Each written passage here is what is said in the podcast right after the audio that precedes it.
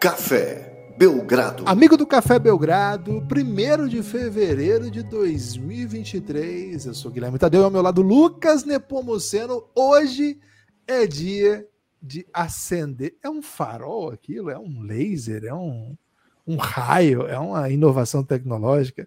Ligar a luz roxa para todo o universo, porque hoje é dia. Light the beam! Falar do Sacramento Kings no raio-x da NBA. Eu sou o Guilherme Tadeu, ao meu lado Lucas Nepomuceno. Estamos aqui discutindo antes de começar o episódio, como aquela série lá que é dos criadores de Dark deu ruim, né? E no final das contas a gente terminou essa discussão falando da abertura de 4x4. E a hora que o Lucas ia procurar a abertura para a gente assistir, eu falei, cara, acho que é melhor a gente começar e comecei, né? Então talvez o Lucas esteja muito angustiado porque ele encontrou a abertura de 4x4. Não, não procurei, não sou nem louco, né? Senão imediatamente começaria aqui a falar de 4x4. Fica a dúvida aí, vocês que entendem de abertura de novela, aquela música.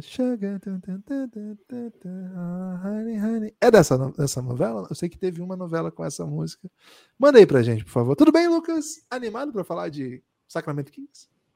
Olá, Guilherme. Olá, amigos e amigas do Café Belgrado. Gostei muito da sua abertura, Guilherme. Estávamos falando aqui de aberturas, né? É, uhum. abertura do vídeo show, por exemplo, é uma música do Michael Jackson, né? Pouca gente e fala sobre isso aí. Antes é, acabava aí... com o Miguel Falabella fazendo um sinal meio de yoga, lembra? É, yoga. É, Gibas, o, o, depois que o Michael Jackson morreu, que aí todas as músicas vieram à tona, e tocou essa época, e disseram, ah, essa música é do vídeo show, não é da Michael Jackson, né? Então, teve isso, né? A abertura é algo a abertura é algo fundamental para qualquer tipo de, de empreendimento aí que seja audiovisual ou áudio ou visual também. É... E a gente aqui no Café Belgrado quer sempre fazer uma abertura especial, né, Guilherme? Então, gostei muito dessa sua abertura falando de aberturas. Não sei qual é o grande nome da abertura hoje, né? É, eu sei que teve a do. Que abertura é Já não é mais essa abertura da Malhação, né? Essa aí é da época que as pessoas assistiam Malhação. É, não sei se voltou depois de um tempo, né? Eles, eles, tentaram mudar, botaram do Charlie Brown também, né? Se eu não me engano. Porra, é, errou. Errou. Crasso, né? É. abertura do Game of Thrones por muito tempo, né? É, foi a melhor e aquele melhor que não acreditou em time que tá ganhando não se mexe, né? Pelo contrário, continuaram mexendo, deixaram a musiquinha, né, que é espetacular, mas ficaram mostrando coisas novas, né. A abertura de House of Dragon me pega um pouco, viu, Guilherme? Eu gosto, mas assim, eu não sei se eu gosto tanto ou se eu gosto por causa da do Game of Thrones. Né? Faz sentido, mas... é, conceito, né? É, do, do, da série dos Anéis é legal também. E, enfim. Mas quando eu era jovem, Lucas, o, a abertura para mim era espacate, né? Faz uma abertura aí, né? É, você fazia?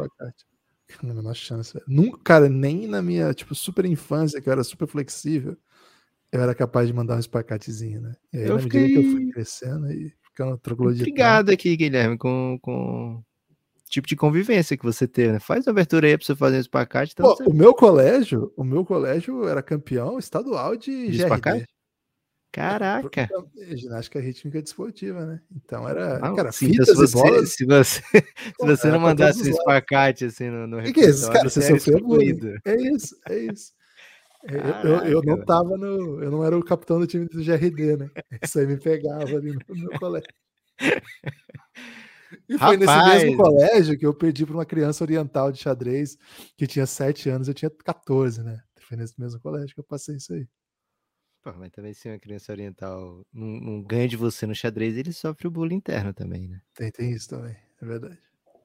Estereótipos, né, Guilherme? Estereótipos. Inclusive, eu tenho outra história muito boa que é dessa família, vou comprometer bem rápido. Cara, é, a, o meu desencontro com a matemática é muito antigo, né? E, primeira Olimpíadas de Matemática, eu tava começando a ir pro colégio sozinho, né? De, de ônibus já. Era meio longe de casa, tinha que pegar dois ônibus. Tipo, 12 para 13 anos. E, cara, o, cole... o, o ônibus que eu pegava para ir pro meu colégio, para ir para a Olimpíada de Matemática, era 021. Eu, ao pegar sozinho o ônibus, né, experimentando né, essa, essa novidade, peguei o 201 e fui parar em outra cidade, cara. Caraca. primeira Olimpíada. Você vê que a, a, organização dos números. Velho, eu cheguei numa cidade vizinha, eu, eu falei, cara, não vai. Pedi pro cobrador, né? Não vai pro, pra Avenida Mauá, mas Avenida Brasil, na verdade. Ele falou assim: não, a hora que vira pro lado errado, eu, eu noto. Né? Não, nós estamos indo para Iguatemi, que é outra cidade. Eu falei, o que, que eu faço agora? Perguntei para ele. Ele falou assim, é, é por isso. é por isso que nas Olimpíadas eles botam aquele. Você precisa de chegar no, no certo ranking, né, para poder participar da Olimpíada. Né? Se você vai para uma corrida, de, de 100 metros rasos. Você não, né? é, você não pode chegar nos 100 metros rasos fazendo 20 segundos, né? Você tem que meter abaixo de 11, alguma coisa assim, né? Nem para é. exemplo de superação? Não, não, não. Então, tem que ter também na Olimpíada escolar esse, esse índice, né? Para você conseguir pegar o número certo do ônibus, é o mínimo. Assim.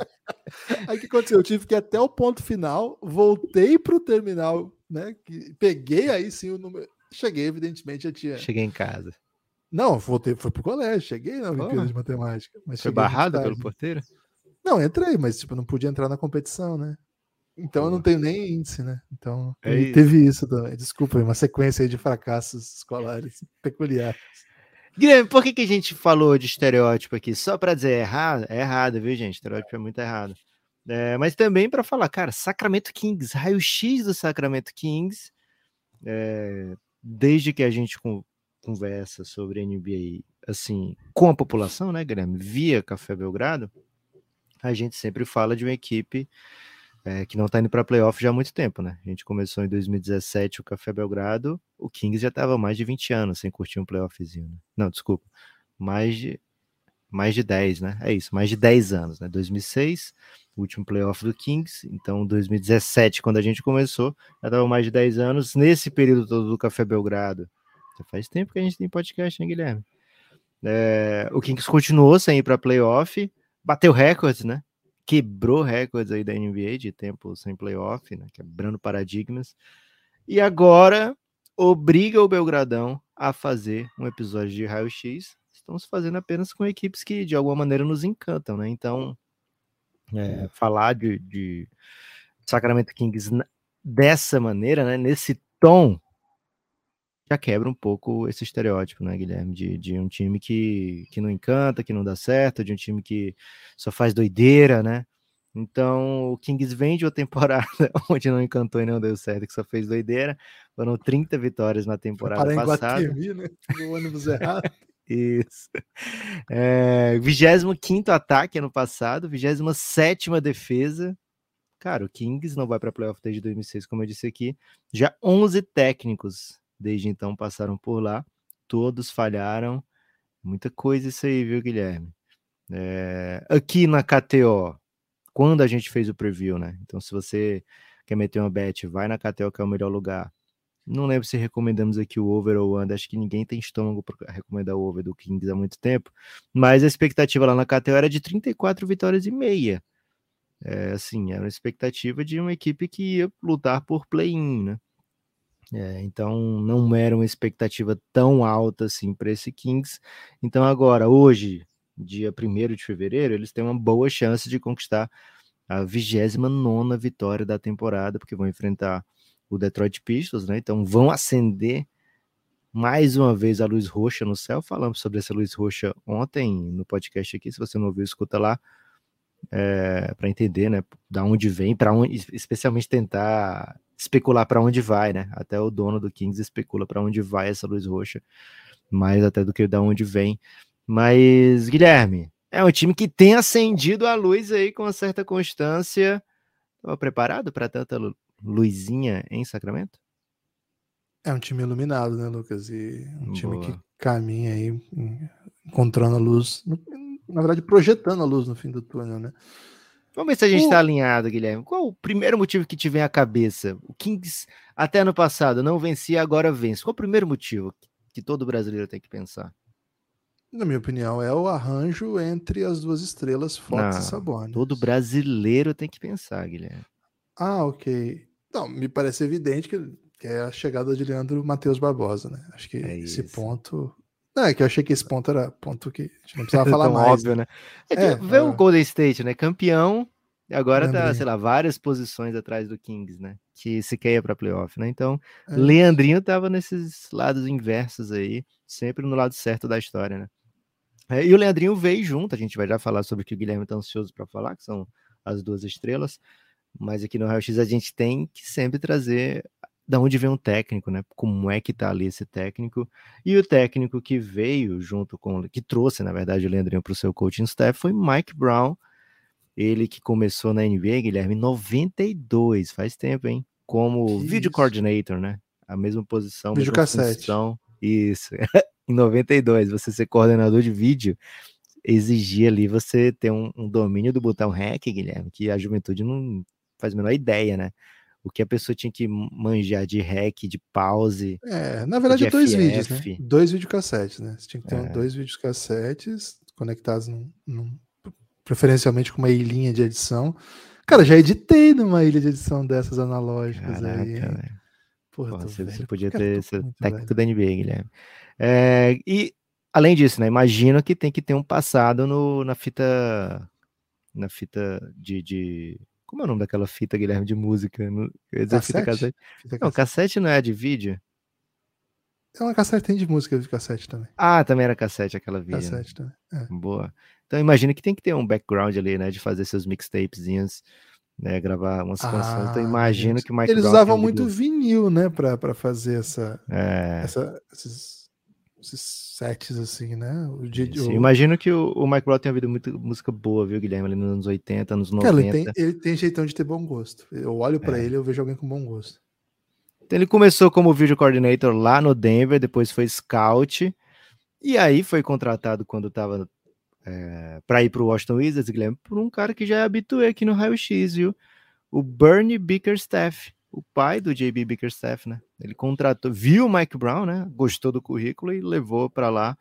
É, foi scout, foi um assistente ainda sem ir para quadra, e depois finalmente chegou no San Antonio Spurs do Pop. A partir daí deslanchou, né? Foi campeão em 2003 pelo San Antonio. Todo ano que ele teve lá, o time do Spurs ganhou pelo menos 58 partidas na temporada.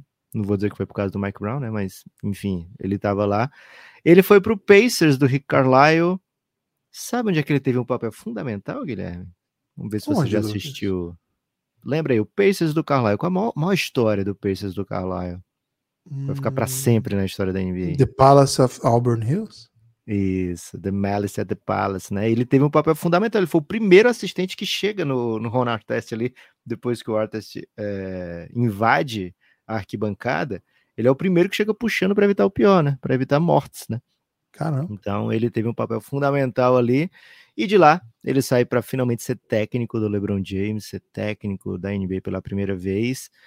É, Lebro- levou o LeBron para a primeira vez para o playoff no terceiro ano do LeBron James, nunca tinha ido para playoff. É, foi o primeiro ano do Mike Brown, né? E foi o com 50 vitórias logo. Foi a primeira vez que um técnico do Cavs é, assume o time já entrega 50 vitórias. E lá ele só teve temporada espetacular, né? Teve final de NBA, teve duas temporadas de mais de 60 vitórias, né? Teve técnico, prêmio de técnico do ano. De lá saiu para ser o substituto do Phil Jackson no Lakers, do, do Kobe. Então, assim, não era um trampo fácil. É, não deixou saudades em LA, né? Teve até uma temporada bem boa no ano de lockout, com 41 vitórias. Eram só 66 jogos naquele ano, né? Mas aí foi tão mal lá no Lakers que só teve mais uma chance, que foi de novo num Cavs, agora um Cavs sem LeBron, é, antes do LeBron voltar. E de lá para cá, Guilherme, só mesmo assistente, assistente do meu Golden por muitos anos, né? E chegou a ser técnico interino do Golden State, né, em alguns momentos. Mas assim, Gibas, ele tem, olha só, hein, entre os técnicos com pelo menos duas temporadas inteiras, né, na NBA, ele tem simplesmente o 11 primeiro percentual de vitórias, né? Então ele tem um caso aí para dizer, cara, eu sou quase um técnico top 10 na história, porque o que ele entrega de vitória, é, especialmente em primeiro ano, viu? primeiro ano bem bom com o Cavs, um primeiro ano bem interessante com o Lakers e agora um primeiro ano é, é um cara que meio que obrigou as pessoas a mudarem tudo que pensam sobre ele, né? Porque ele foi visto aí como um técnico é, no Cavs. Ah, era só porque tinha o LeBron. no Lakers como um técnico que estragou o time que tinha chance de, de ser campeão, né? Vamos dizer assim. É, e na volta do Kevs, pouca coisa, né? Entregou ali com aquele time que tinha o Kyrie Irving, mas tinha pouquíssima coisa além disso. Depois assistente, né? E foi visto, ah, é o assistente de defesa do Golden State, né? Um cara que manja muito de defesa e tal. Guilherme, no Sacramento Kings ele tem simplesmente segundo melhor offensive rating da liga, time que mais faz ponto. O que, que aconteceu com o Mike Brown? Você pensa diferente sobre o Mike Brown hoje ou é tudo Leandrinho mesmo? Primeiro, né? Acho que o Mike Brown tem uma carreira muito vitoriosa. É, tem temporada de 66 vitórias. Ok, tinha o LeBron, mas outros técnicos tiveram o LeBron ao longo da, do caminho aí e não fizeram, entregaram esse nível de vitória. 66 é muita vitória. Cara. Teve temporada de 61. Ao longo da carreira dele, ele teve um ano só. Sim, teve um ano que ele foi demitido do Lakers com cinco jogos. Mas aí é foda, cinco jogos não conta. Tava um quatro. Então, ele teve ao todo uma temporada só com mais, de, mais derrotas do que vitórias. Foi aquele ano do Cleveland que o Lucas mencionou. De resto, sempre foi um técnico vitorioso. Evidente que todo mundo que comanda o LeBron carrega isso, né? É o cara que deixa o jogo nas mãos do LeBron e os louros ficam pro LeBron, né? Então, ele não foi o primeiro a ser lido assim. O Ty Lue é outro cara que foi campeão com o LeBron e precisou ter boas campanhas e campanhas bem piores do que aquela, né? Que não chegaram nem perto de ser campeões. Que, desculpa te interromper, mas a gente sempre, até a gente fala assim, né, cara? O LeBron levou um time que tinha o Anderson Varejão como segundo melhor jogador para final, né? O Mike Brown era o técnico, ele levou um time que só tinha um LeBron, digamos assim, para é final, é né? Assim, é que dessa moral também. E um time que outros técnicos tentaram levar antes, né? A, a final, e não, o time não andou. É, por exemplo, o Tai Lu é outro que se fala muito disso e só teve e foi campeão, né? David Blatt foi o técnico que teve bons momentos, mas que também ficou marcado por alguém que não conseguiu ser campeão com o LeBron, né? Então é difícil. É claro que quando você está na NBA e comanda esse nível de jogador, esse tipo de coisa acontece. Agora, essa passagem pelo Golden State, Lucas, e assim, é o maior projeto da NBA dessa década, e ele ficou lá seis anos seguidos, né? E é um, uma, não é simplesmente o melhor ataque da NBA em conceito, em organização, em sistema, em desenvolvimento, em revolução. É talvez o melhor da história da NBA. E, cara, ele estava lá. Ele estava lá não é aprendendo, ele estava lá participando disso tudo. Então é evidente que o, o Mike Brown que chega no, no, meu Golden, no nosso Golden, ele é muito diferente daquele que sai. E era de se esperar, sim, alguma coisa bem nova nesse caminho, ainda que tá, ele era o técnico de defesa, mas ele era responsável, era um dos responsáveis, né, para organizar a defesa, que sempre foi muito elogiado, mas para além disso, ele era um assistente técnico. Que era ajudava, assistente número um, né? Ele era o ajudar... cara que quando o Steve Kerr não estava disponível, era ele. É, na, na, série passada, inclusive, no, no playoff passado, ele comandou, não foi? Contra, contra o Isso. Timberwolves? O Grizzlies. O Grizzlies, né? Grizzlies. É, porque o Minnesota é, caiu pro Grizzlies, né? É isso. É, então, assim, é um técnico respeitado na NBA, assistente de um time de ponta que chega, é verdade, sob muita desconfiança, e eu certamente, quando anunciou Mike Brown, não fiquei empolgado, porque existiam outros tantos nomes muito grandes na NBA disponíveis, né? Sempre gostei muito, por exemplo, do Kenny Atkinson, que é um cara que também está assistente agora. A gente achava que, por exemplo, o Queen Snyder é um cara que acabou de sair do Jazz, é uma oportunidade gigante, ainda ninguém pegou, né? O próximo, próximo time que pegar pode se dar muito bem, um cara que sabe montar sistemas. É, entre outros, né? não vou ficar aqui listando, mas tem um caminhão de bons nomes de técnicos por aí. E me parecia, quando o Sacramento anuncia, acho que falei isso aqui, inclusive, um, um passo conservador, assim, né? Um técnico old school, um técnico que tem lá sua rodagem, mas que já há algum tempo estava meio de fora do, do, circuito, né? É diferente, por exemplo, do que fez o Celtics, que quando o Brad Stevens define que vai se tornar não mais técnico, mas dirigente, né? Esse desenho que o que o Celtics apresenta, vai buscar o Udoka, uma experiência nova, depois sai o Udoka, vai buscar o Mazula. Então, assim, vários times que foram bem sucedidos foram nessa linha, né? Nick Nurse, é, entre outros, né? Não, não vou ficar listando, mas parece um perfil que mais ajustado ao que a NBA tem feito. E aí pareceu o Sacramento ir num caminho ruim, assim, um caminho meio conservador, um caminho que não se desenhava muito promissor. ele monta uma comissão técnica com a galera toda do Golden, né? A galera de segundo escalão do meu Golden, não, não consegue trazer os principais assim, mas traz a, a turma que estava lá com ele também. Entre eles vem o Leandrinho. Cara, a partir do momento que ele chega, é um time que tem uma só missão, chegar a playoff. E aí eu te pergunto, né, Lucas? É uma missão que ela, ela, ela te convida à pressão, porque se você olhar o desenho da Conferência Oeste, não é obrigação do Kings, em tese, chegar ao playoff. Tem muito time com uma timeline tão interessante quanto e tão competitivo quanto. Só que o atual cenário não permite que você baixe a guarda. Você tem que conseguir a vaga no playoff. E aí, uma, uma campanha como essa, que hoje está em terceiro do, do Oeste, considera uma façanha, acaba se desenhando como isso, cumpriu a sua obrigação. Acho que é um pouco mais que isso, Lucas, mas o cenário pressionou, né? Então, hoje o Sacramento Kings que a gente vai analisar aqui é um time que está entregando dentro do que é pressionado para entregar. É isso, viu, Guilherme? E assim, como você falou, né? Não é um time óbvio para estar tá fazendo campanha é, que vai ganhar mando de quadra, por exemplo. Ah, só uma curiosidade do, do Michael Brown que eu esqueci de dizer aqui, né? Segunda vez que ele substitui o Luke Walton, viu? Porque ele, ele foi o técnico, o assistente técnico que o Golden State levou quando o Luke Walton foi para o saiu exatamente de lá para o Sacramento Kings. O Kings já tentou fazer esse movimento. Ah, vamos trazer o cara do Golden State, né? Ele tinha acabado de comandar o time por boa parte daquela temporada de 73 vitórias, porque o Steve Kerr estava fora em licença. E o Luke Walton assumiu ali o time, né, na, na, beira da quadra por muitos e muitos jogos. E o Kings falou: pô, vou levar o cara, né? É, e ele passou pelo Lakers ainda, né? O Luke Walton antes de ir pro, pro Kings. Mas enfim, o Michael Brown foi para lá depois que o Luke Walton ficou aberta a vaga do Luke Walton. E agora o Luke Walton foi técnico até no passado, né? Ele saiu no meio da temporada, mas começou a temporada como técnico. O Mike Brown vem mais uma vez aí então, se quiser saber o que o Mike Brown vai fazer depois disso, é bom ficar de olho o que, que o Luke Walton tá fazendo, né? Provavelmente o Mike Brown tem um interesse específico nos trampos do Luke Wall. Ou então é aquele que. Sabe, aquele, aqueles artistas, Guilherme, que tem em festival, porra, é difícil entrar num show depois de, de tal cara, né? Mas aí alguém vai mal, porra, depois desse show aí eu vou tranquilo, né? É, tem muito isso também em é, karaokê. Karaokê, se alguém canta muito bem, Guilherme, você quer ir logo na sequência, a não ser que seja um artista premiado como você, né? Um vocalista premiado. Mas não é todo mundo que tem a, a moral de entrar depois de, um, de uma bela apresentação de karaokê. Lucas, né? o segredo é você entender qual é o punchline da sua voz, né? No ah, karaokê. é? é.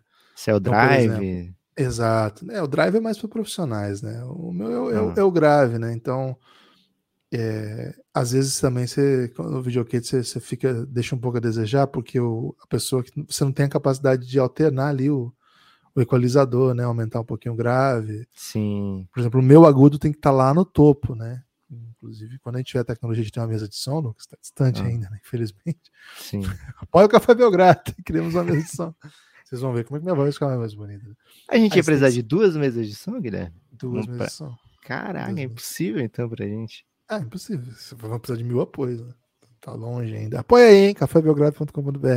Então você tem que pegar uma, uma música que tenha já o punchline, né? Por exemplo, voz, vozes música, graves. Música que casa bem para você, Guilherme. Música que você tem coragem de ir no videokê, assim, no karaokê a qualquer momento.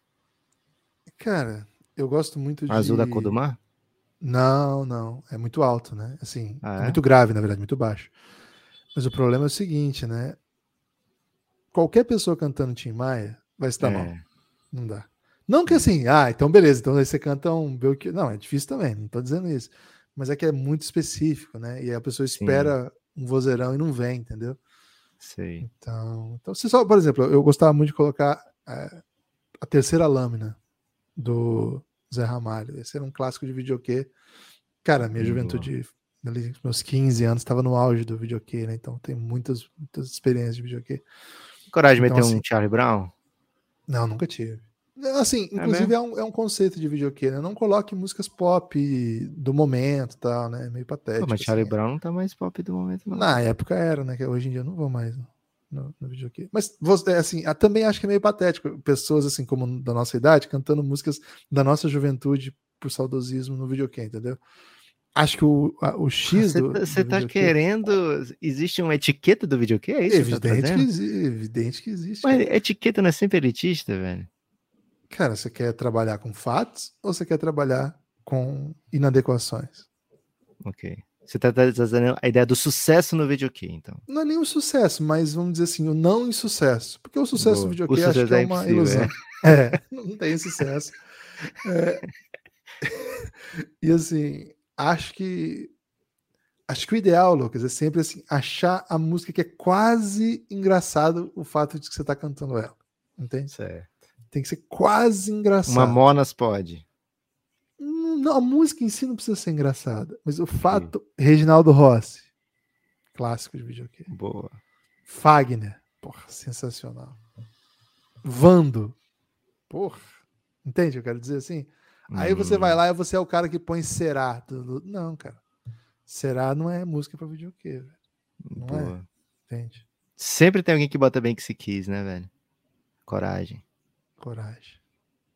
Boa. Guilherme! Gente continua esse debate, né? Porque é, acho que as pessoas estão ansiosas. É.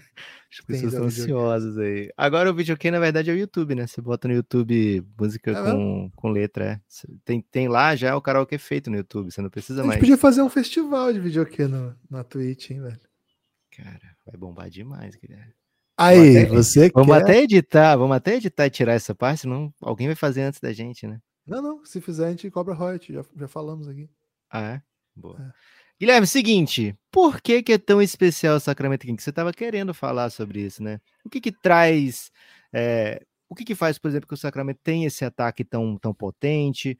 O que que faz com que seja uma equipe que consiga vencer a maioria dos seus jogos? Por que que o Sacramento King está diferente esse ano? O que que você vê?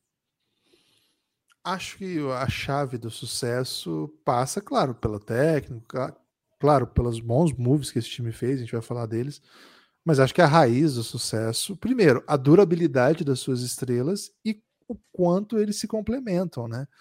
Darren Fox e Domantas Sabonis é uma dupla muito interessante, uma dupla que conseguiu é, existir, né, coexistir. É, Argumentou-se muito da troca do Tyrese Halliburton, que era uma troca absolutamente descalibrada, etc. Mas o fato é que dois jogadores complementares trouxeram o, o Kings a uma outra situação. Seria melhor talvez ficar com o Halliburton e trocar o Darren Fox? Cara, não, não, a troca não seria mesmo. Não, não ia rolar. É, hoje não, não é dia para esse debate, Guilherme. É, não, de certa maneira, assim, a permanência de quem, de quem veio e a permanência de quem não, não foi trocado é um pouco o resultado desse time de hoje. É um bom time e é um time que acho que se complementa muito bem. Então, você tem dois jogadores que. Você tem um pivô que sobrevive fora do garrafão e alimenta bem o ataque quando necessário. É, tem sete assistências para o jogo, imagina. E você tem um armador que é precisa da bola para pontuar. Você, ele é um armador de elite, é muito veloz, ataca num contra um, tem volume de chute, toma boas decisões, né? não, não é um arremessador excelente, mas para o volume que ele chuta, o, que ele, o, o, o, aproveitamento dele é aceitável. Acho que parte desses dois, o sucesso, e aí, claro, né? O bom encaixe das peças que chegaram, Kevin Herter, Malik Monk, o draft de Keegan Murray, que é um draft muito específico, que diz muito sobre a cara do projeto, né? Tô draftando alto, mas não tô draftando um projeto, tô draftando um cara que eu quero botar em quadra agora já, e isso não quer dizer que ele não tenha evoluído, né? Durante a, não vai evoluir. Durante a temporada ele já está evoluindo. Acho que hoje o que a gente está vendo dele já é um chutador de elite da NBA e acho que tem caminho ainda para ele crescer. Grande, grande novidade. E aí, Lucas, de maneira geral, é acomodar o restante das peças que o time tinha, né? Até Terence Davis, Devion Mitchell, Richard Holmes, Trey Lyles esses caras também acabam encaixando nesse sistema que tem muito a ver com esse núcleo de Aaron Fox, Kevin Werther, Malik Monk, Harrison Barnes e Domantas Sabonis, é, com Keegan Murray é, sempre sendo muito efetivo abrindo espaço, né? Porque é um, um chutado, é um é supostamente um 4, mas é um 4 que abre muito, né? Que quase não joga de costas para cesta. A chave do jogo dele é um aproveitamento de três que só evolui, só cresce cada vez mais mortal e cada vez mais quente, né? Em sequência, assim, conseguindo matar muitas bolas seguidas, que premia o time com runs maravilhosas. É um time que, quando você olha, Lucas, é um time que te emociona, assim. Um time que é legal de ver jogar. Eu me emociono aqui, Muito emocionado. É, Guilherme, vamos, vamos entrar aqui, vamos nerdear um pouco, né, sobre o Sacramento Kings. O Sacramento Kings, ele tem essa dupla que o Guilherme falou, e é uma dupla que é, tem, tem conseguido trazer muito sucesso para esse ataque, muito por conta, primeiro de tudo, né, Sabonis, é, com sete assistências por jogo, o Jokic estragou o que a gente pensa de sete assistências por jogo para um Big, né, tá eu lembro que, cara, eu lembro quando o, comecei a acompanhar a NBA assim, tipo, diariamente, as pessoas falavam: olha o Brad Miller, velho. O cara dá três assistências por jogo. É pivô dá três assistências por jogo. É o equivalente, sei lá, 10 do, de, um, de um armador, né? Né? E aí o Jokic vem, banaliza completamente esse tipo de análise, né? E a gente olha para o Sabonis dando sete assistências pro jogo e fala, tá, beleza, né? Você não é o Jokic, né? Por que, que eu deveria ficar impressionado, né? E a gente deveria ficar impressionado sim com o que o Sabonis está fazendo. E eu convido as pessoas, primeiro, fazer algo que é muito difícil, que é assistir o jogo do Sacramento Kings, né? Se você pegar a tabela restante do Kings, você vê basicamente é, League Pass, League Pass, League Pass, League Pass, né? É um time que não tá na, na TV com constante, com constância. Mas você pode entrar lá no, no, no YouTube, por exemplo, mesmo sem ter League Pass, e assistir 10 minutos por jogo, né? Tem, sai no, no YouTube, você encontra tipo um compacto, né, de 10 minutos por jogo, com basicamente toda toda sexta que tem. E aí eu convido as pessoas a verem o tanto que os jogadores do Kings correm ao redor do Sabonis.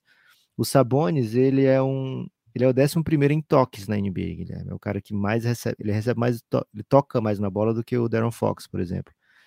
E entre as pessoas, lá, entre os 40 com mais toques, ele é o que passa menos tempo com a bola, né?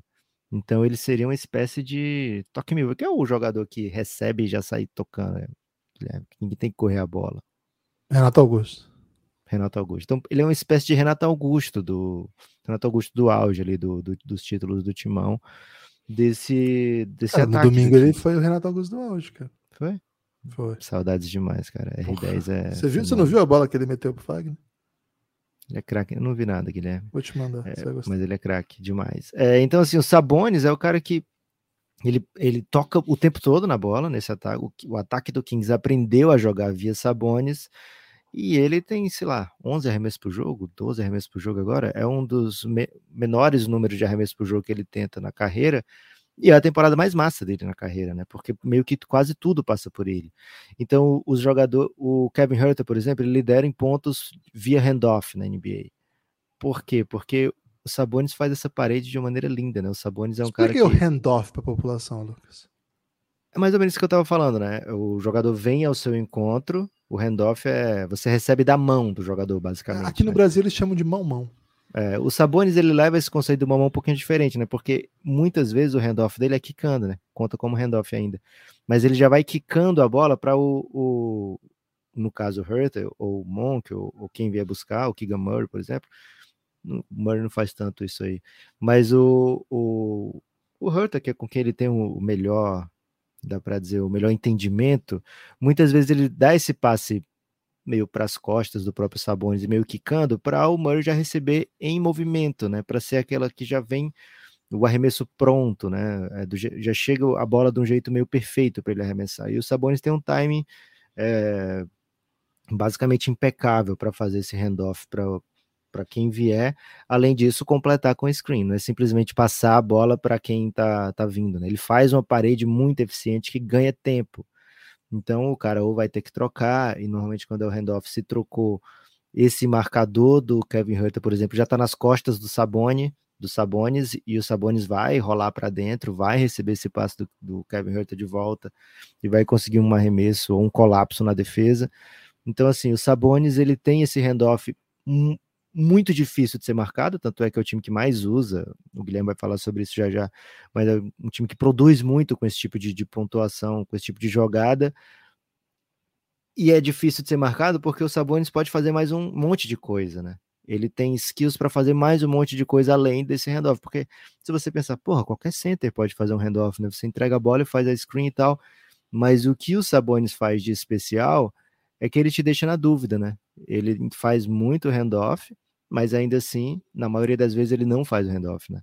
Então, isso torna essa jogada muito difícil de ser marcada. Então, o ataque do Kings aprendeu a, a, a existir através dos Sabonis e tem const... o Mike Brown trouxe essa, por exemplo, do Draymond Green, né? Draymond Green, o Golden State, o Curry é o cara que mais, mais fazia ponto via handoff na NBA até a temporada passada. Esse ano tá atrás do, do Kevin Herter, né?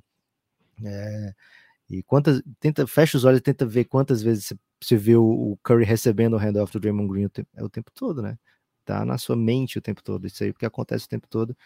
É, e essa é uma das jogadas que o, o, Mike Brown né, trouxe também, né? Esse conceito, viu por muito tempo dando certo, é fácil colocar no seu ataque. É, então é um, é um ataque que usa muitos cuts também, porque o Sabonis, que está o tempo todo com bola, que passa pouco tempo com bola, é, vê esses cuts, encontra esses passes, ele é alto, né? Então ele tem muito ângulo de passe. Então, e ele mesmo provoca, ele faz muitos cuts também, né? Então é um time que se mexe o tempo todo, é um ataque que, que se movimenta, é delicioso de ver. E um ponto que é um pouco é, passa um pouco despercebido no meio da temporada e que o Guilherme trouxe logo no começo é a vale, é, não sei se esse nome existe em português, né? Mas é availability, né? Os caras estão sempre disponíveis. Esse quinteto do, do, do Sacramento, Sabonis, Darren Fox, Harrison Barnes, Kevin Hurt, Keegan Murray, quem foi titular menos vezes na temporada foi o Keegan Murray, que foi 45 vezes. E ele só não foi titular em duas vezes porque o técnico não quis. Ele jogou 47 partidas, né? Então é um time que está sempre jogando junto. É, se você pegar o, o Suns, por exemplo, que está atrás do Kings na temporada, provavelmente teria uma melhor campanha se todo mundo tivesse jogando o tempo todo, né? É um time que começou muito bem, mas que perdeu Cam Johnson, perdeu Chris Paul, perdeu Devin Booker. Você vê o Clippers, joga muito sem o Kawhi, joga muito sem o Paul George. É, então, o Kings é o time mais saudável. O Golden State perdeu muitos jogos de Curry, enfim. O Kings é o time mais saudável, né? Né? E isso tem que ser levado em conta quando a gente vai pensar, por exemplo, em, em, em força no playoff. Será que esse time. Vamos ver se o Kings é isso tudo mesmo.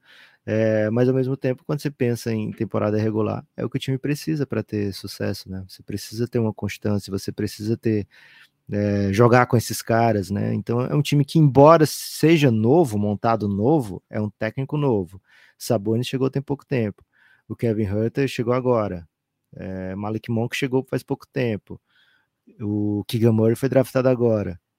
Ele carrega essa urgência de muitos anos sem playoff, mas o fato de ser um time que está sempre disponível faz com que não pareça ser um time novo, né? Então, meio que casou tudo isso. É um time que tá com essa urgência, precisa vencer. Não tem como eu pensar aqui no Kings.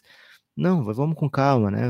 Vamos, vamos dosar aqui, porque tentar se descobrir. Não, o time que entra para precisa ganhar tudo. Tá o tempo todo com a faca nos dentes, né?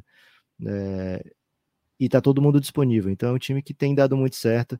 Guilherme, traz aí números de jogadas mais utilizadas, de lineups mais frequentes, de lineups mais de maior sucesso. Traz aí um, um mergulho, um deep dive nos números do Kings. Para ilustrar primeiro aí o primeiro ponto que você trouxe já, né, que são os handoffs, né, o mão-mão, a jogada é de fato super, super prioritária no Kings, é quase 11% dos ataques eles fazem isso.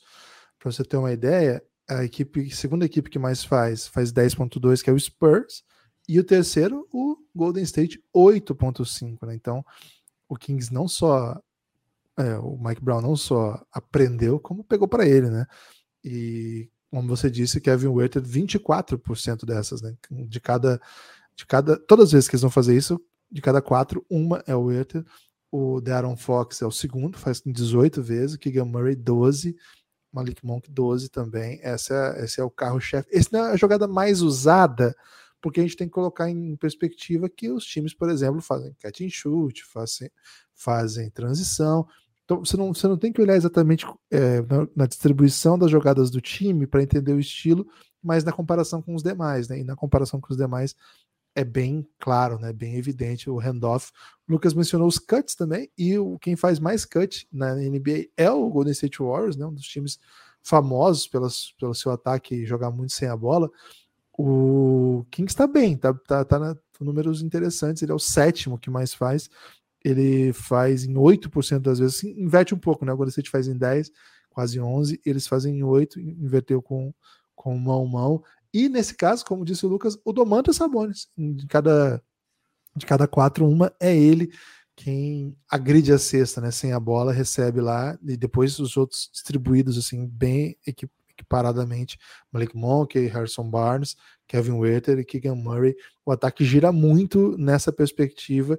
E, Lucas, com essas duas noções, já dá para ver que tem muito do meu Golden aqui, sim, né? Tem, tem, tem semelhanças é. que são bem latentes. Né? Acho que são jogadores diferentes, modelos diferentes de jogos, de jogo, né? O, o, o Sabonis é para emular ofensivamente a característica do que faz o Draymond, mas ele é bem diferente, né? O Draymond é um cara que traz a bola, o Sabonis ele geralmente recebe, começa com uma ação que é um outro que traz Renato a bola. Augusto, né? Toque me foi. Isso. Uh, o Curry e o Darren Fox também são bem diferentes, né? Não estou nem dizendo de nível, né? Mas estou dizendo assim, de, de, característica mesmo. O Curry não é propriamente o amador veloz que agride é, tentando fazer float e tal. Ele tem tudo isso, mas não é nisso que a gente pensa quando é. a gente é. fala do Curry, né? Curry Ele é, é também coisa. isso, né? O Curry é. é completo. É, o Curry é outra coisa. E, e enfim, o Kevin Werther não é o, o Clay Thompson, embora a gente já tenha falado sobre isso o Harrison Barnes estava lá, né, naquele time, tá aqui de novo, então tem sim, né, tem uma identidadezinha.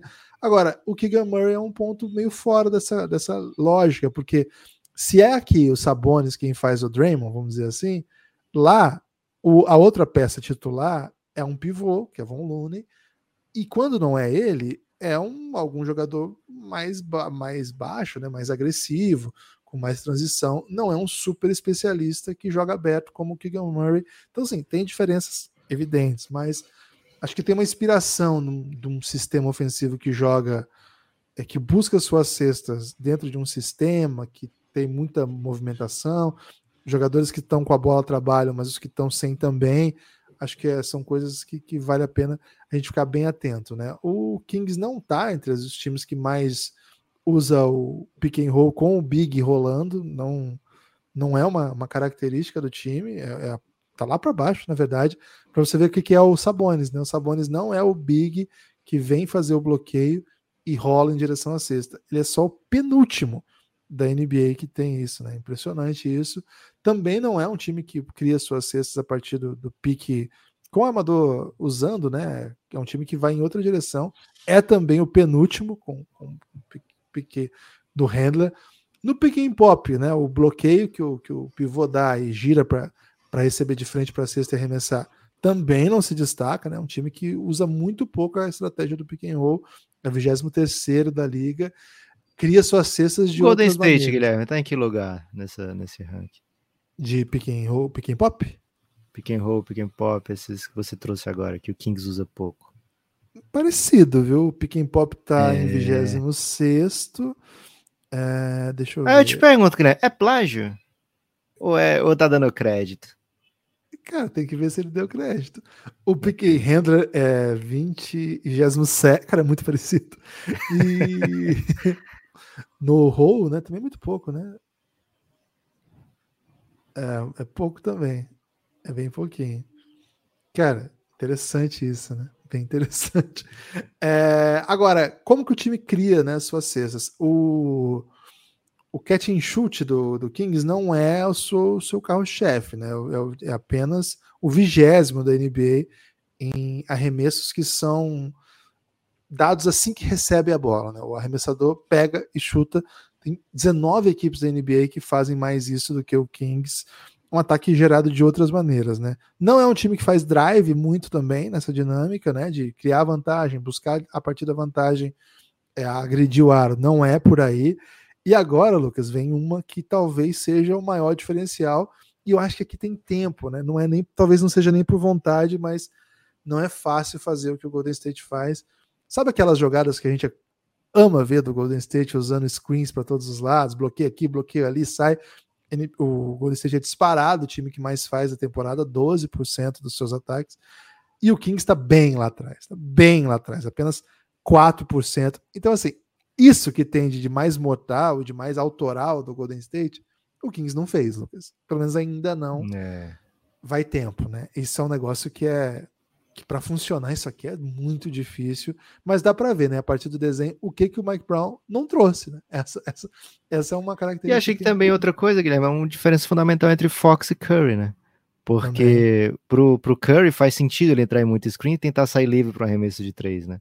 O Fox ele não tem essa vontade, né? É, chuta Porque 30%, 32%. É isso, né? Então, o, o, o que o Fox faz, o que ele agride, o espaço que ele ataca, é um espaço que tem que estar tá livre, né?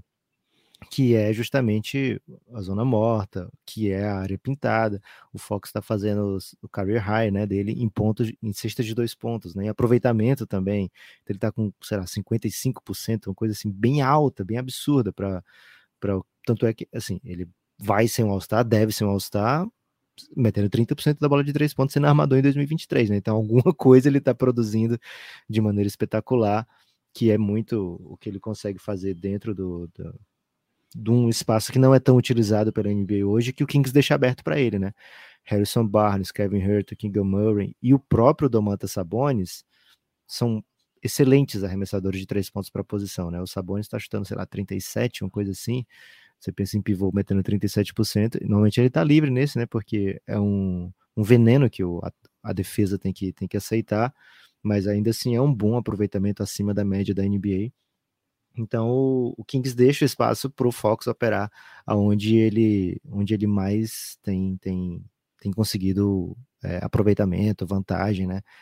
É, e além desses que eu falei, Guilherme, que estão sempre jogando, os titulares, os reservas estão sempre jogando também, né? Então o Malik Monk e o David Mitchell jogaram 48 vezes na temporada, o Trey Lyle 43, né? Então, assim, é um time que está sempre disponível e com isso vem essa familiaridade que parece de muito tempo, né? Não é fácil você meter um ataque top 3 da NBA com várias peças novas no time, né? Normalmente tem um quê de, de familiaridade para as coisas funcionarem e esse Kings está performando demais, velho. Light the beam. E agora, um ponto que eu acho que aí, agora em favor do Fox e do, do Kings comparativamente ao Golden State, acho que é um ponto central da, da temporada, a velocidade, né? É um dos times que mais atacam em transição, né? Mais concluem suas jogadas a partir de transição. É o terceiro da liga, está atrás do Grizzlies e do Pacers só. E na transição, claro, de cada cinco, uma é o Darren Fox correndo muito em direção à cesta e concluindo os ataques. Depois dele, o Malik Monk, depois o Keegan Murray. O Keegan Murray não é bem o cara que faz a transição no sentido de correr com a bola, mas é o que chega, espaça chega e chutando, chuta né? livre. Né? É e é um dos melhores chutadores da NBA em transição, né? O que é o chutar em transição? É diferente, cara. Você criar a jogada, você tá paradinho ali, chega a bola, você chuta. Esse é um tipo de chutador, né? O super chutador de catch and shoot, excelente. Outro tipo de chutador é o que tá num contra um, tá bem marcado, mas consegue criar seu próprio arremesso. É o arremesso mais difícil de ser feito. É legal também. Agora, esse que chuta em transição, geralmente vai chutar livre, porque o time correu, mas você precisa de mecânica, você precisa de dinâmica, você precisa ter aproveitamento alto, né? Você precisa ser um baita chutador. E isso eles encontraram no Keegan Murray. Então, você tem um armador que corre como o Darren Fox, outro cara que corre muito como o Malik Monk. E você tem um chutador do nível do Keegan Murray e outro do nível do Kevin Werther, que também chuta muito bem em transição. É um time que mete run, velho. Direto você tá vendo o jogo do, do Kings, eles metem 15 pontos de bobeira. E como é um time que é inconsistente, também começa a tomar um monte de ponto, né? Então é um time que certamente promove muito entretenimento e não, foram, não foi pouco ao longo dessa temporada, Lucas. Tem melhores lineups aí, Guilherme? Acho que não tem muitos segredos, todo mundo joga, né?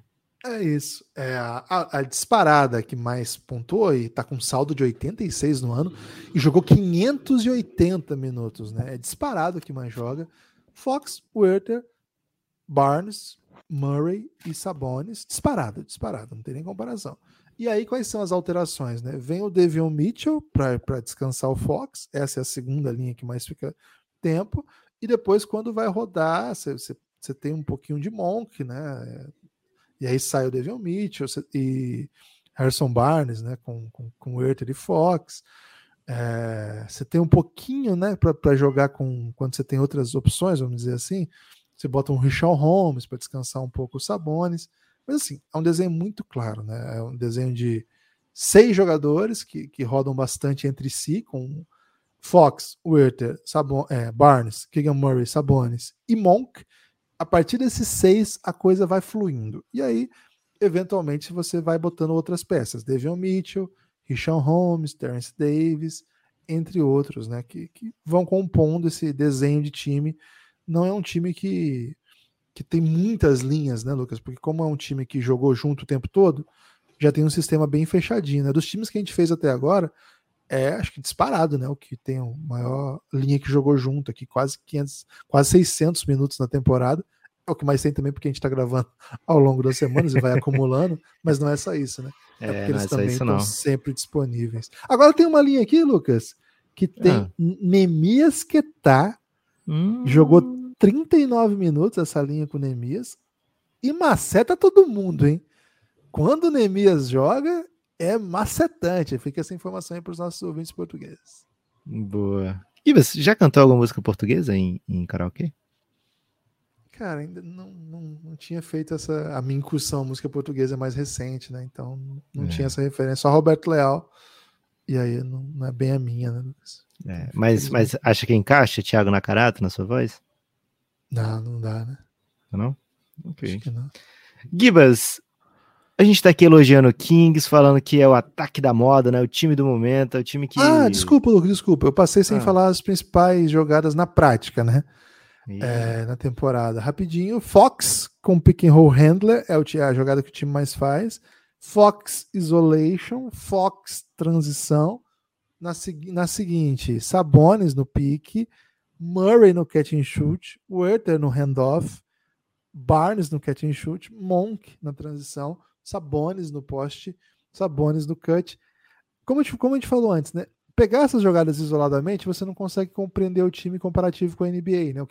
questão de estilo, porque todos os times fazem isso, né? A questão é, embora a jogada principal seja a jogada mais usada, seja um pique com o Fox no, sendo o handler, né? Sendo um cara com a bola, é uma jogada que, comparado com a NBA, é, o time do Kings faz muito menos, mas ainda assim é a jogada que mais faz, né? Fox no pick, Fox no isolation, Fox na transição. Seguinte, Lucas, com a bola, Fox fica com ela. Nas ações, as pessoas ajudam. Sabonis é o que mais ajuda. Murray, Keegan Murray e o Ether jogando fora da bola o tempo todo ajudam muito. Harrison Barnes também.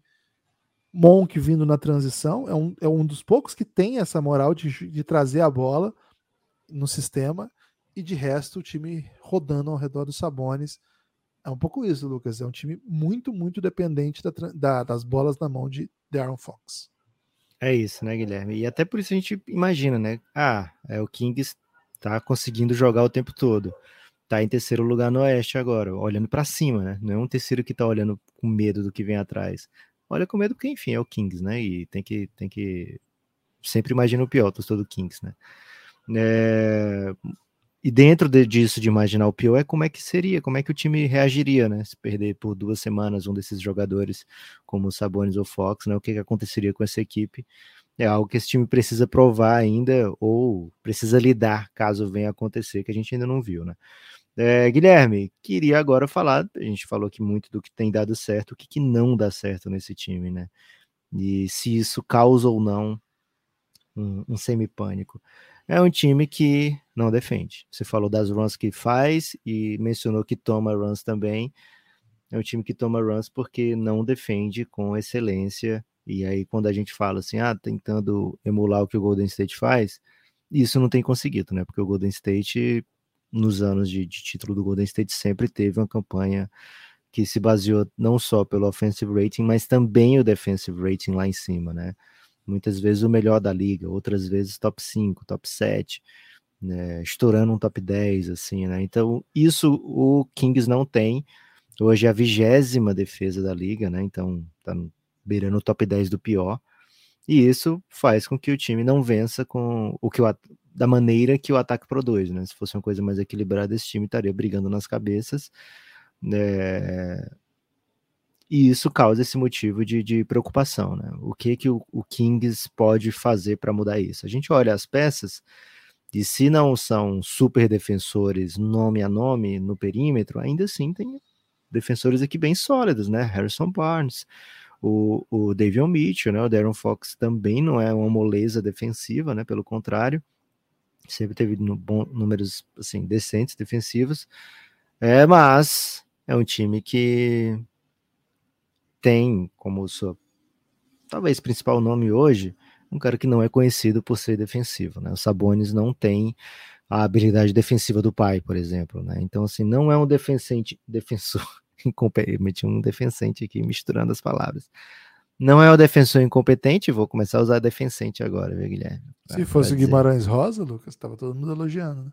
É isso, vou começar a usar quando quiser falar de defensor incompetente, vou usar defensente. Ele não é um defensente, viu, Guilherme? Mas, ao mesmo tempo, não é um cara que vai ancorar sua defesa, né? É, então, isso vai ser resolvido como? Vamos ser honestos, não vai. Então, o Kings. É, o Pacers vivia sempre com essa dualidade, né? Porra, tem um super defensor aqui no Miles Turner, mas não posso deixar de jogar os Sabones, né? Então, bota os dois e o Kings vai tentar arrumar mais um para consertar e, e, e, de repente ficar na mesma situação do Indiana, o Kings vai fazer o que a Lituânia fazia às vezes, né? Deixar os Sabones no banco nos momentos decisivos. Né? Então, assim, é algo que o Kings ainda não, não precisou conviver, não precisou trazer essa resposta, né? ainda não tivemos uma série de playoffs desse Kings mas ao mesmo tempo é algo que está sempre ali no fundo da mente da pessoa, né? Sabendo que uma hora vai ter que arcar com essas consequências. O time tem Caraca, um baita defensor. um pouco é, psicanalítico, né? Tá no fundo da mente e vai é ter que arcar com essas consequências em algum momento. Guilherme, eu sempre acho que eu não paguei a minha taxa de reservista, que era tipo dois reais na época. E várias, assim, eu tenho na mente que eu não paguei isso aí. E várias vezes que eu precisei da carteira de reservista, eu penso, puta merda, vai dar merda porque eu não paguei. Mas tudo, tudo passou, né? Passou na a faculdade aceitou, passaporte aceitou, tudo aceitou. Então, eu tô com isso aqui na mente, algum dia pode dar problema, mas até agora tá, tá tudo bem, né? Boa. É, então, acho capaz de eu ter pago essa taxa de dois reais, porque o exército não ia perdoar esse um desses dois reais. Mas, Gibas, então assim. O máximo que pode acontecer, Lucas, é você ser convocado agora, né? Aos 40. Pra você Imagina. fazer um quartelzinho aí, seis meses de. Imagina aparecer de guerra. de quartel em 2023. Ele foi fotografado aí na porta de um quartel. É, Guilherme, o. o... Cara, é muita sacanagem quando você tira o áudio e, e me deixa rindo sozinho aqui. O Kings, ele tem esse, esse esse problema defensivo. Tem um baita defensor da posição no elenco, que é o Nemis Ketar, conhecido por sua defesa é, no college, ganhou o prêmio de defensor do ano, etc. Né? É o motivo pelo que ele está aí na NBA até hoje, né? o potencial que ele tem para ser um, um, bom jogador de NBA, mas é, o Kings, como eu disse, né? o, lado, o lado bom é que todo mundo jogando traz a familiaridade. Agora, com todo mundo jogando, abre pouquíssimo espaço para alternativas, né? E o Kings não tem, não tem encontrado espaço para jogar o Nemias Keita, o próprio Richard Holmes, que eu vou até trazer aqui, né, Guilherme? O que, que o Cap diz do, do Kings? O Cap, o salary cap do Kings mostra o seguinte: olha, não é um cap perfeito, mas é bem legal. Por quê? Porque só tem um máximo no time, que é o Darren Fox, é o máximo de pós-rookie, o primeiro contrato depois do contrato de rookie, 25% do salário cap, tranquilo, é o único salário máximo do time. O Sabonis tem um dos ótimos contratos da liga, né? Além desse, tem mais um ano ainda de 19 milhões, então você pensa num cara que produz o que ele produz, receber tão abaixo do máximo assim, né? Que ele tá ganhando mais de 30, tá ganhando 19, dá um fôlego monstro no cap, né? O Kevin Herter tem um excelente contrato, cara, é um absurdo o contrato do Kevin Herter pelo que ele faz né, entre 14 e 18 milhões por ano daqui até 2026. Então, assim, o Kings está fechadão com o Kevin Hunt por muito tempo, né? O Harrison Barnes é uma decisão a ser tomada nos próximos anos, né? Porque ele vai ser free agent agora. Que tipo de contrato você vai dar para o Harrison Barnes, né? 20 e poucos? Abaixo de 20? Enfim, vai ser uma decisão que o Kings vai ter que tomar. Não é para agora, mas é uma decisão que também está tá se aproximando. O Malik Monk, além desse, tem mais um ano de mid-level. O Keegan Murray está em contrato de rookie, assim como o David Mitchell. Agora, o Richard Holmes é o peso morto desse contrato, porque hoje ele é um backup no Kings, um backup que não consegue fazer o que o titular faz, longe disso, e o time não tem muito interesse em dar minutos para ele. É um peso morto porque é 12 milhões para ser backup de center na NBA hoje, cara, é o contrato do Robert Williams, 12 milhões por ano. É, então, assim, não tem ninguém dando 12 milhões para um backup, né? Faltam ainda três anos, Gibas, de contrato, né? Para se vencer. Então, cara, é um cara que estraga o cap do Kings mesmo. E o time talvez tenta, tente ser agressivo nessa trade deadline, trazer algum jogador que funcione na rotação do Kings. O time não pode trocar firsts no futuro próximo porque está devendo uma first para o Atlanta, dessa troca do Kevin Hunter. É, e é aquelas firsts condicionais, né? Então vai se vencer esse ano, porque o Kings deve ir para playoff, o Hawks vai receber esse ano, mas não pode trocar até 2026, eu acho, porque como é condicional, só depois que acaba a temporada, né, que você pode trocar, né, garantir que vai ser usado esse ano. Tem seconds interessantes além da sua, então acho que dá para buscar alguém usando seconds, mas esses três anos do contrato do Richard Holmes acho que vão dar pausa em todo mundo, assim, sabe? Se não for um San Antonio Spurs, por exemplo, que tem condição de absorver pelo cap e de repente dar um buyout, eu vejo pouca opção para o time se livrar do Richard Holmes, né? Então, assim, ele é um, um, um peso nesse salary cap, um problema para o salary cap do Kings, mas ainda assim tá, sei lá, 15 milhões abaixo da luxury tax, né? Um, tá acima do cap, mas abaixo da luxury tax, então é um, um time que dá para manter, sim, pelos próximos anos vai ter a decisão do Harrison Barnes, é, mas adoraria ter mais uma peça, né? Uma peça que pudesse dar uma identidade defensiva para esse time do, do Sacramento, que hoje não tem. A identidade da defesa do Kings hoje é Cepeba, né? É, então, não sei que tipo de jogador poderia vir para melhorar essa defesa, pelo menos a defesa da segunda unidade, ou a defesa de posses chaves, né? Não sei se um dia de Vanderbilt seria suficiente. É, mas enfim, é um time que deve buscar alguma coisa para fazer com a defesa. Né? A defesa do Kings hoje é o motivo pelo qual eu não imagino essa equipe vencendo série de playoffs, viu, Guilherme? É, mas assim, convenhamos, né? Tava até esperando você me perguntar. Você confia no, no, no Kings? Perguntei. Você confia no Kings, Guilherme, para essa temporada? Para um, um, uma run que vai deixar a torcida emocionada? Cara, nunca confio em Reis, né? Acho que isso é uma coisa que. Ah mas a questão é a seguinte, né? No caso do Kings, dane-se, velho, se o time não tá é. pronto. É por isso que eu pensei, a run emocionada. A run emocionada, às vezes, é ir pra playoff, né? Cara, eles precisam desse playoff. É acender a luz, velho. Essa luz acendendo já é, é um parada muito Quem louca. que é o próximo time que vai entrar na fila aí de playoff depois do Kings, velho? Tem, tem já esse, esse nome aí? Precisava fazer um levantamento, hein? Cara, se, se bobear, sei lá, um, um Detroit, Hornets, um Hornets, talvez. O Detroit tava esses dias que jogou o Blake Griffin. Com o Blake né? Griffin, né? Mas assim, vai, acho que é tipo é, 6, jogou 7 anos. Com o Kemba. Lembra? O Kemba jogou um playoff recente. É, fora o Kings é, é, tipo coisa de 6, 7 anos. É porque o Wolves ele tinha muito tempo e o Kings, né? Era, tinha, era mas um já duelo. Voltou. Mas aí voltaram. E aí os que faziam tempo foram voltando junto antes desses dois voltarem, né? Então é só o Kings que tá numa, numa run muito vergonhosa, assim. O resto deve ser tipo coisa de sete anos só. É isso. É... Enquanto eu falo aqui, Lucas, o Francisco tá chorando ali, né? Peço perdão se alguém estiver ouvindo aí, mas falou que o Kings não vai pra playoff. Não dá pra ouvir, não.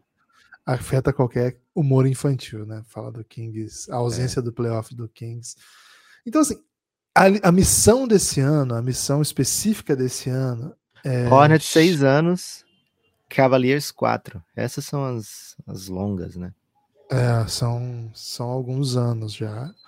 Mas nada se compara ao que o Kings está vivendo, então. É, o Kings 16, né? O Hornets vai para sétimo agora, que esse ano não vai, mas.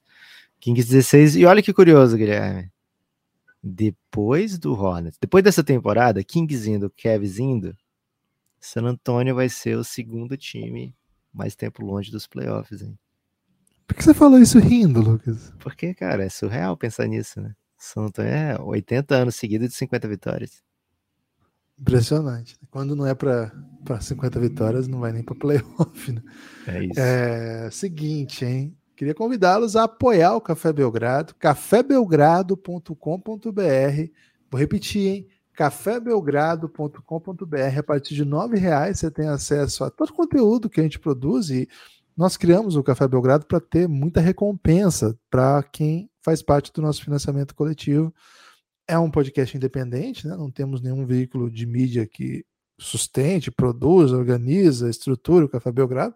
Somos eu e Lucas aí na luta, sem meses de som, né? Como e não é por opção, viu, que a gente é independente. É por, por opção dos outros, né? É Alguma isso. opção é, não nossa. Né? Alguém fez essa opção pela gente, né? Então fica o convite para que vocês apoiem o Belgradão, cafébelgrado.com.br a partir de R$ reais. Você desbloqueia todas as recompensas de áudio que a gente produz e é muito podcast. Vai na descrição desse episódio que vocês vão ver o tanto de conteúdo que tem para apoiador, né? Ele nem, todo, nem tá tudo ainda, mas tem bastante coisa. E a partir de 20 reais você tem acesso a tudo isso, mais, né? Mais a participação no nosso grupo, o Gianes, o grupo institucional de apoio negando nosso inimigo sono, é um grupo no Telegram, onde estão as melhores pessoas do Brasil. É grupo, né? A galera troca ideia, não é canal. Nós temos um canal no Telegram também, a gente posta algumas coisas. Esse é aberto, mas o grupo é para conversar mesmo, né? Um grupo das pessoas trocando uma ideia sobre basquetinho e a vida como um todo. Um salve, hein, para a população do, do Giannis. O meu destaque final hoje vai, vai ser sobre o Giannis, hein? Daqui a pouco eu vou falar. Você tem destaque final? Meu destaque final é mandar um salve realmente para essa população linda que está lá no Giannis, apoiadores do Café Belgrado, que vão participar na próxima sexta-feira do episódio onde a gente vai prevaricar aqui. Nossa virtude vai prevaricar, porque é uma sexta-feira, então a gente costuma prevaricar é, virtudinalmente. É, salve para Tiago Camelo. E Guilherme, essa população vai trazer. Toda vez aqui... que você, você garrancha no português, você, você manda salve para ele. É isso que eu sei que ele vai tomar um esporro, né? É, e essa população vai vir aqui, vai brilhar intensamente como é de costume, né? Então, você que está no Giannis, que ainda não mandou sua voz aqui, tem muita gente que não mandou a voz aqui ainda, hein? Pelo amor de Deus, né? O comitê do Pelo amor de Deus está pedindo para que você bote sua voz aqui no Belgradão. E se você já vem, normalmente toda sexta aqui para varicar, é, com sua virtude, continue fazendo isso, porque sextas-feiras, Guilherme, tem que ser histórica sempre. E só quem está no Giannis pode participar desse episódio da sexta-feira. Vem para o Giannis você também, viu? Vem trazer suas ideias aqui, é, seus questionamentos, seus pensamentos né, mais secretos aí sobre o mundo da NBA. Ontem, por exemplo, teve muito papo de Knicks e Lakers, né? Jogaço que foi para prorrogação, todo mundo esperando aí uma falta no, no último lance e deu falta que foi de ataque do Lakers, né? Então foi um momento assim é, anticlímax, né? Mas acabou com vitória do Lakers e tem muito torcedor do Lakers lá no Giannis e alguns do Knicks, viu? Se falar mal do Knicks é lona. Quem tá no Giannis entende de onde vem essa frase. Mandar um salve especial para Letiane Schmeng. Letiane Schmeng, não sei se eu falei Valeu, certo. Valeu, Letiane. Pô, é... fala só Letiane que você não erra, né? Pô, mas aí como é que ela vai saber que é para ela que eu tô falando, né? Letiane, que apoiou ontem o Café Belgrado. Muito obrigado, Letiane. É assim que ela vai saber que é ela, porque só temos uma apoiadora, Letiane. Mas ela não sabe, né, Lucas? Pode ser que tenha outra. Né? Ok. Um salve, hein, Letiane e todos os apoiadores. Eu vou mandar um salve também para o Vitor Leocádio, porque ele, ele mandou um e-mail dizendo: Ó, oh, quero, eu sou apoiador de novo, quero subir para o Giannis. Mandou por e-mail isso oh, aí, então. É, eu vou responder agora, viu, Vitor? Esse, esse e-mail seu aqui. E te espero aí, quem sabe, prevaricando já na sexta-feira, hein?